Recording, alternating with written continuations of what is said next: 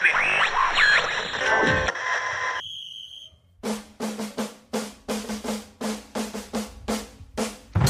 lá, E lá, e lá, e lá, Isla. Isla. Isla. Isla. e lá podcast. Sejam todas, todos e todes bem-vindos ao primeiro episódio do Ilá Podcast, podcast do projeto Quilombolar, Permanecer Negro na Universidade, do curso de Psicologia da Universidade Federal do Ceará. Meu nome é Flávio Gabriel e neste primeiro episódio falaremos um pouco sobre a história do nosso projeto, nossos objetivos e quem nos compõe, ao mesmo tempo em que analisamos como as relações étnico-raciais se colocam dentro do espaço da universidade. O reconhecimento de que os saberes produzidos dentro das universidades privilegiam perspectivas que têm origem em estudos e pesquisas europeus demonstra a necessidade de um diálogo mais profundo com outras histórias. Assim, o quilombolar provoca todos a ampliar e a desafiar esses conhecimentos a partir de pesquisadores e pesquisadoras, pensadores e pensadoras africanos e afro-brasileiros, com o objetivo de colaborar com o enfrentamento do racismo na formação em psicologia. Neste primeiro episódio, entrevistamos a professora Nara Diogo, coordenadora e fundadora do grupo. Com doutorado em Educação e formação em Psicologia, Nara Diogo é professora da Universidade Federal do Ceará, com interesse e estudos na perspectiva interseccional, nas questões de gênero, raça e etnia que perpassam o desenvolvimento humano. Damos boas-vindas à professora Nara. Professora, primeiramente é um prazer lhe ouvir. Obrigada pelo convite, é um prazer estar aqui com você. Para começar, eu acho que a gente poderia conversar um pouco assim sobre como as relações étnico-raciais aparecem nos espaços educativos. Então, essa é uma pergunta muito interessante, porque ela nos leva a pensar a desnaturalização desse espaço escolar. O que é desnaturalizar? É considerar esse espaço em termos do que ele tem de construído pelo ser humano. As concepções, os ideários que estão ali materializados, né, e acontecendo cotidianamente, que às vezes estão tão afastados das finalidades, né, dos desejos que a eles deram origem. Então, quando a gente pergunta por isso, a gente retira, né, da escola essa transparência, né, ou seja, os seus procedimentos, as suas rotinas, os seus objetivos, que pareciam tão óbvios para nós, eles ficam mais evidentes naquilo que tem da nossa ação coletiva, né? Hoje, por exemplo, com a pandemia da Covid-19, isso que era tão óbvio, né, chegou mesmo a ser considerado supérfluo e descartável, né, como foi o caso, por exemplo, desse debate do homeschooling, né, com a pandemia, né, a pandemia ela recolocou esse espaço escolar no seu lugar de centralidade, de organização do cotidiano, não só das crianças e dos jovens, né, mas também das famílias, né, no próprio funcionamento social mesmo. Então, quando você me pergunta do espaço educacional, e eu já respondo a partir da escola, né, não é uma coisa assim pensada. Né? Ao mesmo tempo em que eu reafirmo a importância da, da instituição escolar né, na contemporaneidade das necessidades concretas das crianças, dos jovens, dos adultos, dos idosos também, eu também posso é, pensar e me perguntar como é que a escola adquiriu esse lugar de centralidade e de importância.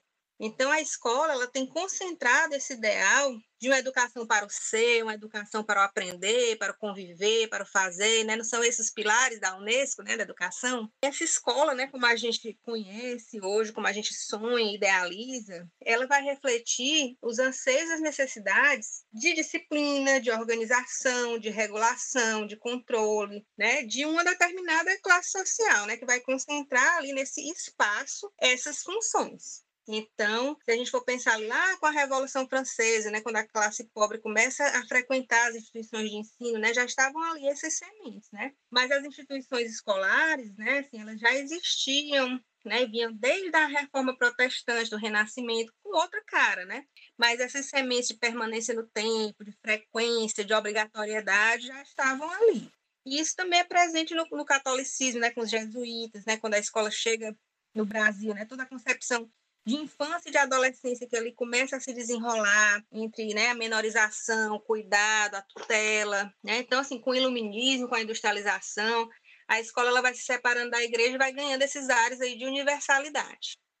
Mas voltando um pouquinho, né? Quando ela chega no Brasil, ela chega via o quê, né? Via Companhia de Jesus, via catequização, né? Veiculando o ideal civilizatório que sustentou toda essa empreitada colonizadora. Então, assim, o que, é que significou essa catequização, né? O que, é que significou a colonização? Senão a desorganização, né? A violenta repressão e assim, destruição de modos de vida, né? E dos espaços de transmissão e aprendizagem das diferentes etnias que habitavam aqui essa terra de Pindorama há mais de 40 mil anos, né? Hoje se sabe. Então, assim, aí começa nessas relações, a gente começa a discutir as relações entre as questões étnico-raciais e a educação né, uma educação que foi imposta como controle, como disciplina, é, como expropriação, anulação do saber, como a negação da própria humanidade, né? Foi aí que o europeu justificou, né, a invasão, a exploração, o assalto, né, que foram empreendidos né, durante a colonização. Foi nessa noção né, ilusória, depois sustentada por cientificismo, de que as diferenças percebidas entre os grupos humanos deveriam ser hierarquizadas na direção de uma evolução cujo ápice seria o modo de vida de quem? Né, do europeu. E isso ecoou, gente, tanto até hoje, assim, até a ponto assim, dos anos 1960, 1970, na Inglaterra, por exemplo, as crianças negras serem consideradas incapazes de aprender, né, serem enviadas a escolas é, de segregação, no sentido de que elas iam ficar é, ali não recebendo educação junto com outras crianças que também eram consideradas incapazes de aprender. E hoje tudo isso já passa por uma crítica, né, já foi revisto. Então, assim, que marca esse aparecimento dessas relações étnico-raciais nos espaços educativos só é a reivindicação né, do povo negro, do, né, da diáspora, né, do povo indígena aqui no Brasil também, desse espaço educativo. Né? Os povos indígenas reivindicam o direito à educação que seja por eles construída, e o povo negro tensiona, disputa esse ideário né, de universalização, é, desconstrói essa falácia do racismo científico, demonstra toda a sua capacidade de aprender, de ser, de conviver, de fazer, né? De modos que, inclusive, desafiam né? e se chocam com as necessidades de controle e disciplina que a escola se impôs. Então, quando a gente questiona espaço escolar, né, como esse espaço circunscrito, né, espaço educacional como um espaço onde a educação vai se dar, a gente tem que se lembrar também que né, os espaços educativos já foram pensados de forma muito mais vasta, de forma muito mais ampla, né, por diversos povos que aqui habitaram, né. Então, eu penso por aí. Muito interessante. Isso pode até fazer uma grande contribuição para a próxima pergunta, né? Ao se pensar que é, se colocar esse espaço institucional nesse lugar assim histórico e político com esses tais pilares assim quando a gente pensar então é, quando se insere essa pauta né étnico-racial dentro do campo da educação dentro do campo principalmente assim da universidade né o que que se transforma quais mudanças surgem então, né, assim, o salto que a universidade dá, né, em termos de conhecimento, eu acho que é, é muito grande quando ela entende que ela é um espaço no qual não pode haver neutralidade, né? Frente a essa necessidade de reparação de uma história de negação de direitos assim, dessa magnitude. Então, assim, que universidade é essa, né? Assim, se fala das universidades europeias como sendo as primeiras, né? Mas e as universidades do mundo árabe, né? Com as quais os europeus tiveram contato e, enfim, né? A partir, seja da presença árabe na Europa ou da, da, da empreitada colonial mesmo. Então, assim, a história da universidade, ela vem também daí, né? E a partir desse resgate histórico, a gente pode, desse aporte histórico, né, a gente pode entender, ali como a Sueli Carneiro também coloca, né, assim, o, o epistemicídio, ou seja, o assassinato de tantos conhecimentos advindos de tantas outras culturas, né, bem como o assassinato da própria possibilidade, né, de que as pessoas negras se vejam como alguém capaz de aprender, de produzir conhecimento, né, de ser respeitada nos espaços educativos, como um legítimo outro, né, alguém com quem é possível trocar, alguém em quem se investe, alguém em quem se aposta, né? Assim, então, existem disparidades de acesso, de permanência, de conclusão dos cursos, né? Entre negros e brancos nas universidades brasileiras, né? Assim, os percursos escolares em termos de reprovação, de evasão, a ideia de distorção, né? Ou seja, assim, né? Tá num semestre, tá no outro, ninguém sabe que semestre está.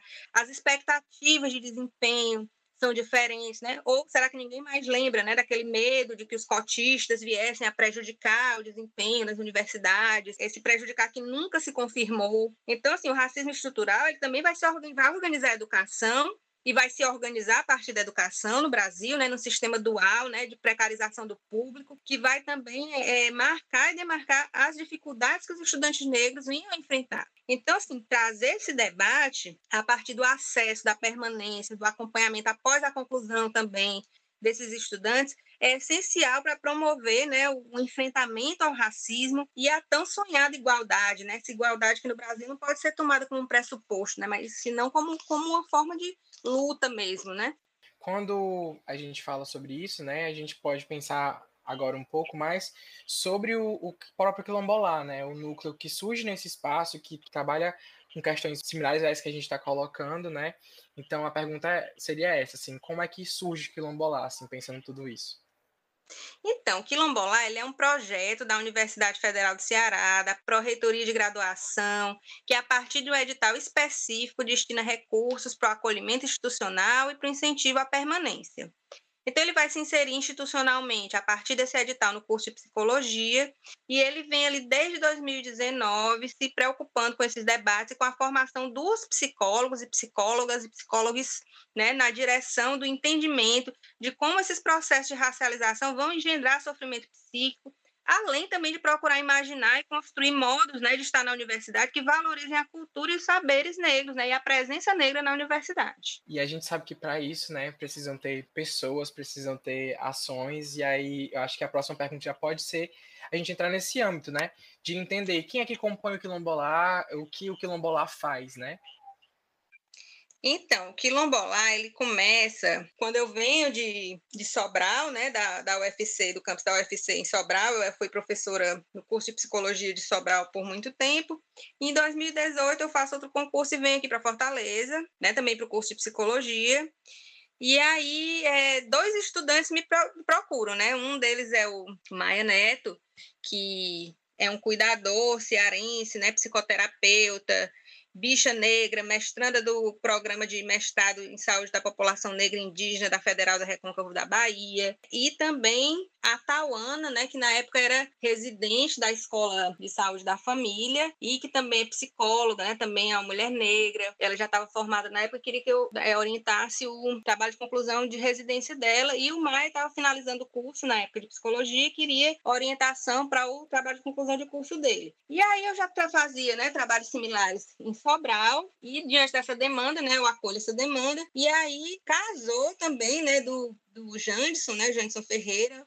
o Moigi, ele está voltando do Instituto Federal em Pernambuco, né? Ele volta para o Ceará e o, ele é um dos pioneiros, né, do estudo étnico-racial no curso de psicologia, né? Ele buscou esse estudo em 2007, se eu não me engano, a partir da, da orientação da professora Fátima Vasconcelos na educação para orientá-lo, né? Uma vez que no curso na, na ocasião não tinha ninguém que trabalhasse, né, na área para poder orientá-lo. Então ele foi um dos pioneiros nesse estudo que trouxe né, a temática para ser debatida.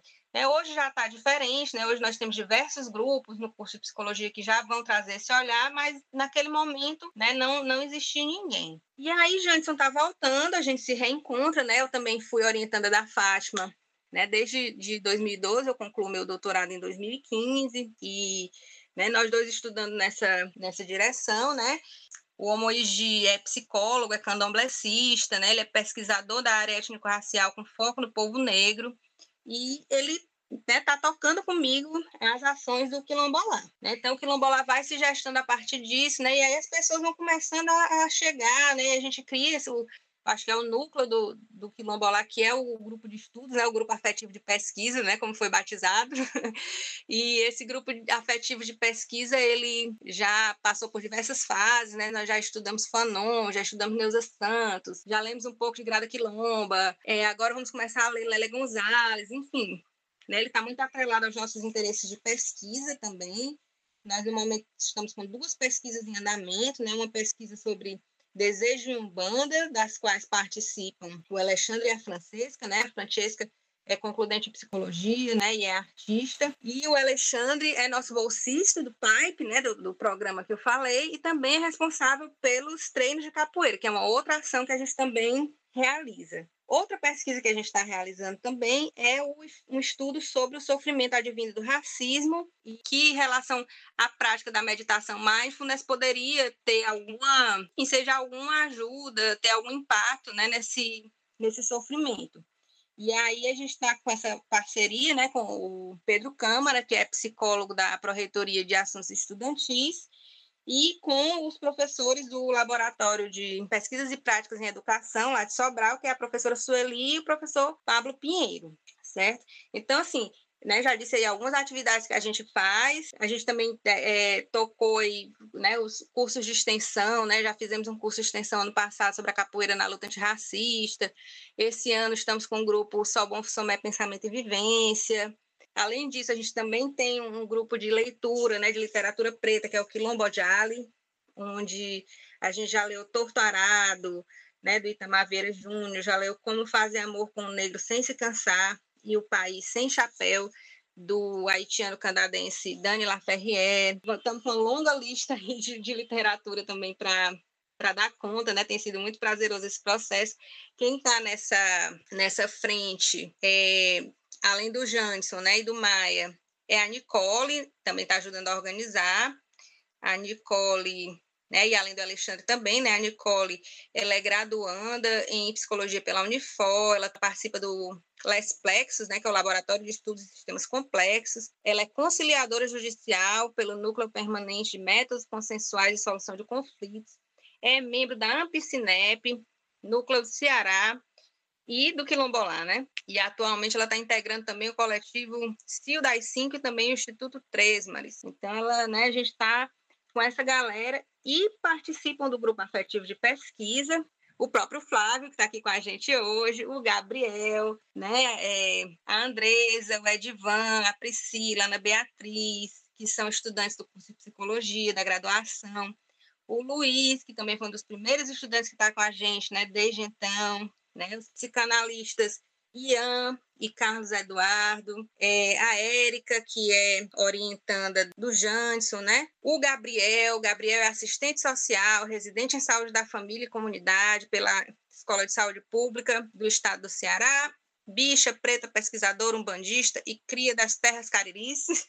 Então, a Sara Forte, que é minha irmã, é professora da UES, também trabalha na área né, étnico-racial, um grupo de estudo dela, Literafros. A Rayana Vasconcelos, que é da área da comunicação e nos auxilia muito, né, tanto nas suas dicas de filmes, dicas de séries, resenhas, enfim, tudo aquilo que ela que ela vê, acha interessante e abre os nossos olhos também para que a gente possa discutir com ela, né, tudo isso que ela traz. Então é isso, espero ter falado de todo mundo, compõe né, o, o Quilombolá e também um pouco do que a gente faz. Muito bom notar essa força toda, né? Essa, essa grande comunidade que o Quilombolá se tornou. Essas múltiplas ações também que perpassam muito essa, essa palavra, né? Afetividade, e em várias frontes, não só num referencial né, acadêmico, mas também no referencial literário e de outras fontes, como, por exemplo, o Quilombo Diali faz, né? Então, eu acredito que é isso. A nossa conversa pode se encerrar por aqui. Professora, agradecemos a sua participação. Pedimos que mande uma mensagem, uma dica para os nossos ouvintes. A dica é só assim que se sentiu interessado, né? Chegue mais, é, veja lá, acompanhe o nosso Instagram, vai estar tá indicado. E sinta-se à vontade, sinta-se convidado, né? Que é um prazer para a gente estar tá dialogando sobre isso, né? Estar tá construindo esse conhecimento, enfim, né? Tá mesmo também atravessando né, as tensões é, que essas discussões provocam, mas que são muito necessárias para que a gente possa falar daquilo que importa, né? Esse foi o nosso primeiro quadro de entrevistas do podcast lá. Você também pode ouvir paralelamente o nosso quadro de contação de histórias chamado Quilombodiale com o Homoidi. Para ficar sempre atualizado sobre os nossos debates, acompanhe as nossas redes sociais. Quilombolar UFC no Instagram e no YouTube. E assine o podcast lá no seu agregador de podcasts. Vamos ouvir agora as falas dos integrantes do Quilombolar sobre sua relação e afetos com o grupo. Obrigado por ouvirem e lá! Me chamo Moiji, sou sacerdote de candomblé.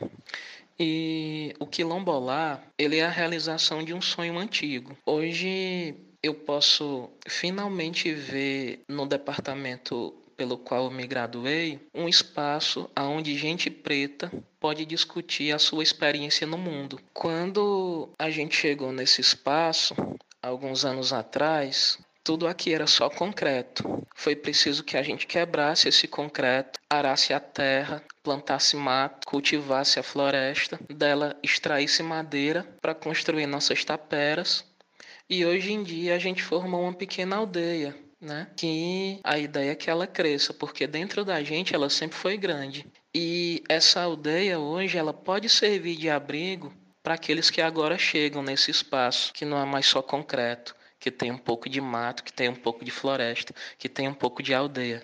Eu sou Alexandre Barbosa, sou atualmente bolsista e os treinos de capoeira do projeto.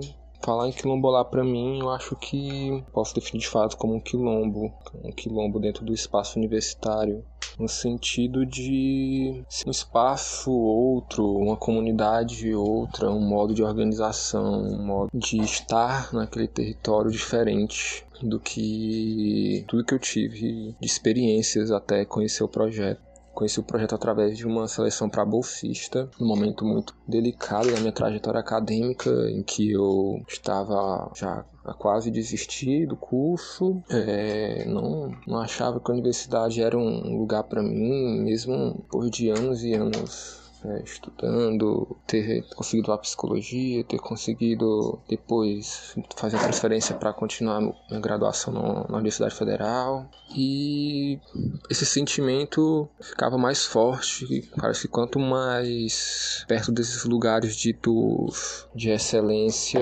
eu chegava. E foi mais nesse contexto que eu conheci o Quilombolá, conheci referências que me apontaram para coisas que eu nunca tinha estudado, a minha trajetória, que tivesse sentimento conhecimentos que eu tinha não eram só meus, eram dados a subjetividades específicas, que essa história na universidade não era somente algo comigo. Enfim, fui acolhido, fui educado em outros modos de se relacionar e de repente comecei a sentir de novo a universidade como um, um lugar pertencente a mim, consegui de novo sentir como um estudante, consegui me ver como futuro profissional. Acho que tudo isso eu devo ao projeto. Sou Vaiana Vasconcelos, eu sou formada em comunicação social pela UFC e o Quilombolá tem sido para mim um espaço de grande aprendizagem e troca de saberes e eu espero que ele possa continuar sendo dentro do curso de psicologia um espaço também de acolhida e fortalecimento dos estudantes negros e negras dentro do espaço da universidade, ao mesmo tempo em que possa ser um espaço também de provocação e, e evolução dentro dentro do ambiente acadêmico.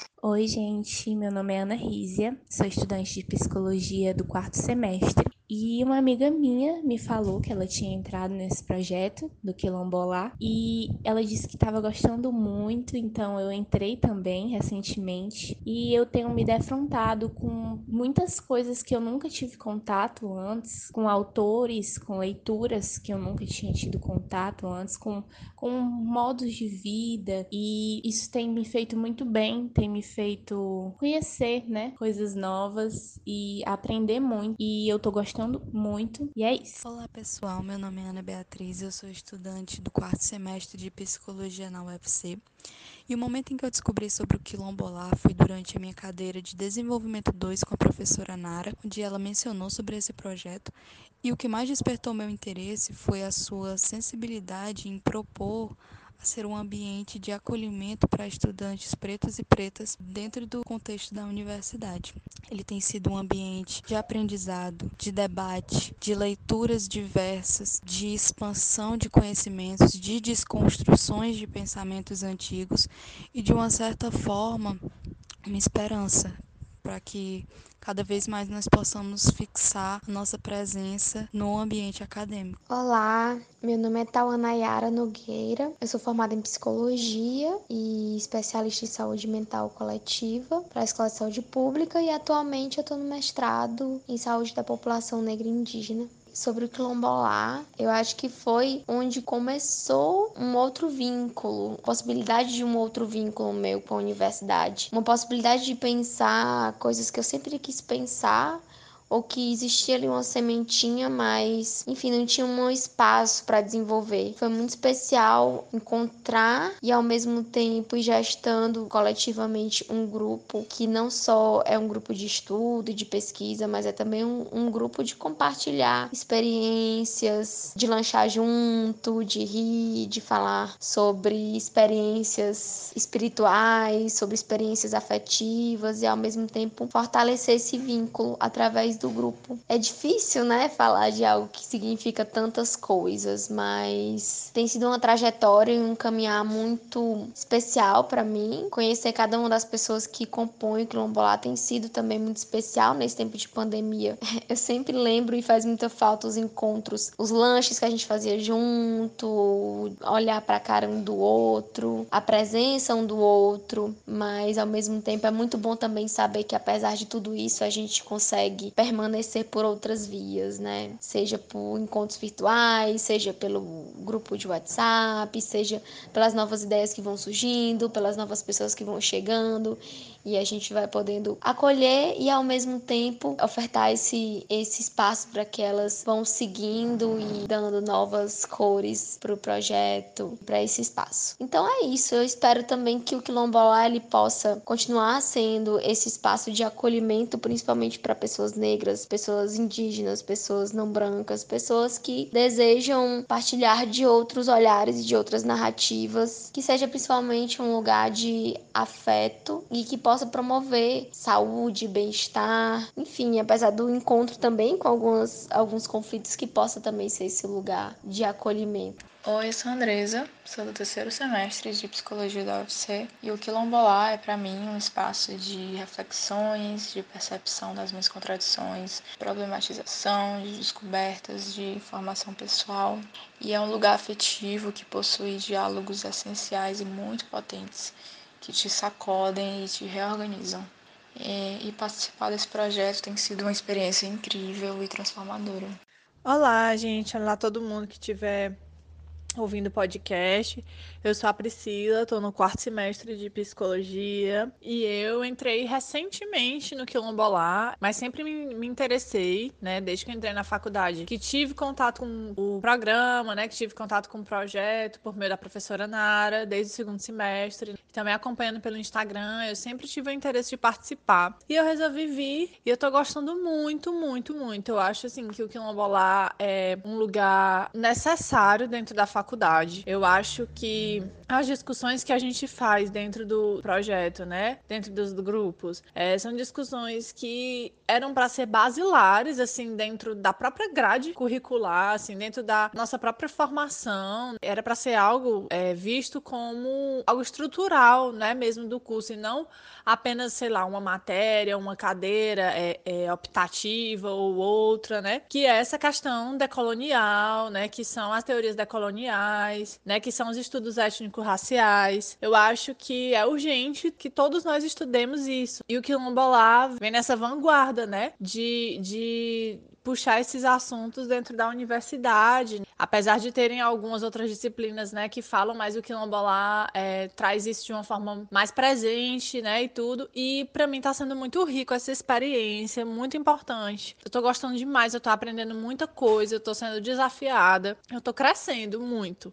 Então, é um lugar incrível que eu, assim, acho que todo mundo devia passar se tivesse a oportunidade. E é isso. Eu me chamo Nicole Saboia, faço parte do Quilombolá, acredito que já tem mais ou menos um ano. E cheguei no, no Quilombolá através do, de um convite de um grande amigo, né, o Luiz. E o quilombola ele se faz é, num momento muito importante para mim, né? Num momento de, de acolhimento, que eu estava realmente precisando me fortalecer, né? Nesse, nessa rede, nesse quilombo. E aí é, chega nesse momento muito importante e eu me sinto muito acolhida de estar, fazer parte, né? Eu estudo psicologia, sou palhaça, atualmente faço parte do, do Quilombolá também quilombolar em lugar de acolhimento, né, de cuidado. E a gente vai construindo juntos, né, essa rede de cuidado toda, né? O quilombolar ele não pretende ser um lugar de rigidez, né? É, foi muito importante para mim, é muito importante para mim, porque quilombolar me deu esse outro lugar na academia, né, na, na universidade, por mais que eu não, não seja da, da Universidade Federal, mas eu parto desse lugar da academia, né, da psicologia e tal. O quilombolar ele me trouxe essa oportunidade de aprender, de ler, de, de estar em contato, né, com outros tipos de leitura que fazem mais sentido comigo, né, que fazem mais sentido para mim. Eu sou muito feliz de estar aqui, sou muito feliz da gente estar caminhando juntos, né, porque também é um cuidado esse, esse podcast que nasce, né, agora. E sou muito feliz porque a gente vai regando juntos esse jardim, né? Acredito que o quilombola ele é essa terra, essa terra que é, é, é, é fértil, né? É possível de, de se plantar e que tem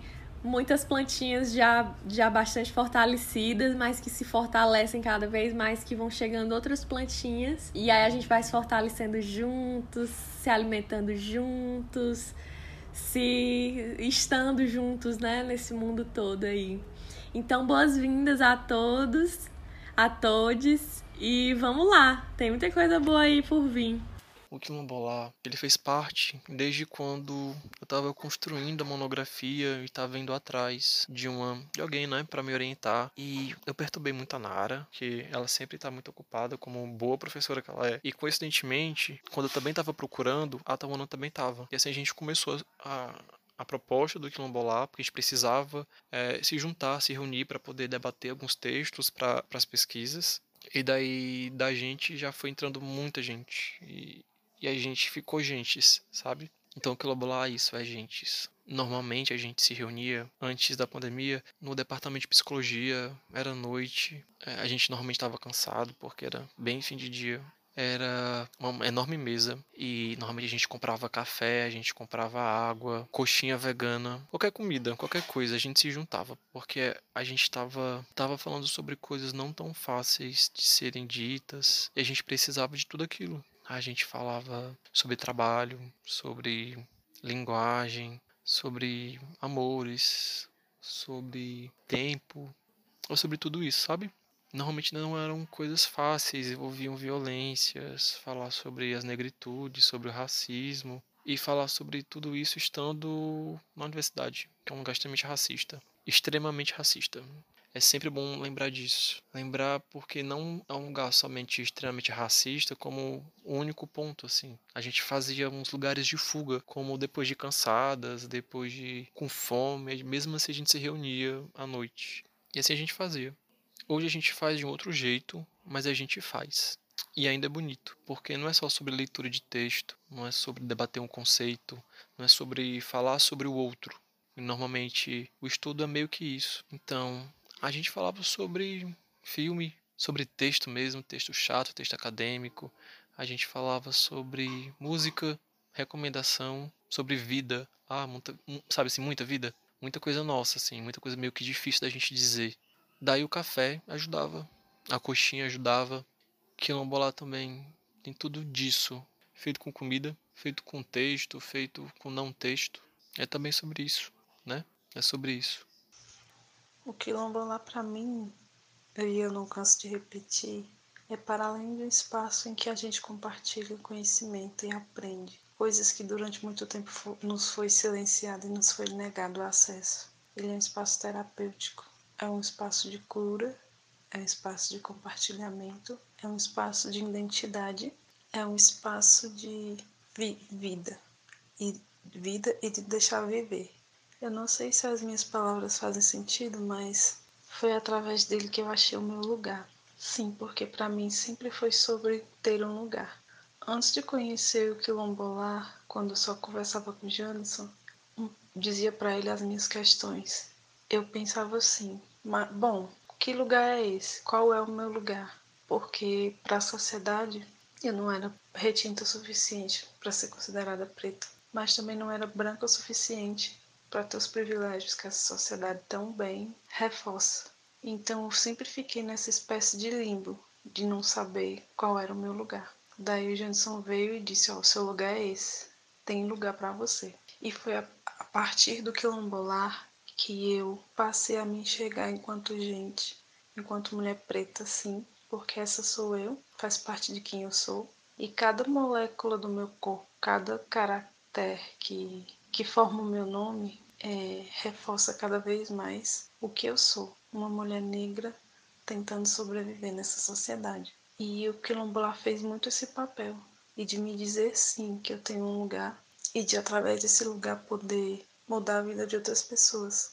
É o lugar que eu vou dizer para os meus filhos, para os meus netos, que talvez eu não veja vivendo numa sociedade justa, mas que eu tenho certeza que através desse lugar que eu descobri, eu não vou deixar que a minha descendência seja apagada. Se vocês pudessem ter a noção do que isso representa para mim, pode ter certeza que hoje vocês poderiam experimentar uma fatia do quão feliz é ter encontrado meu lugar. Islar.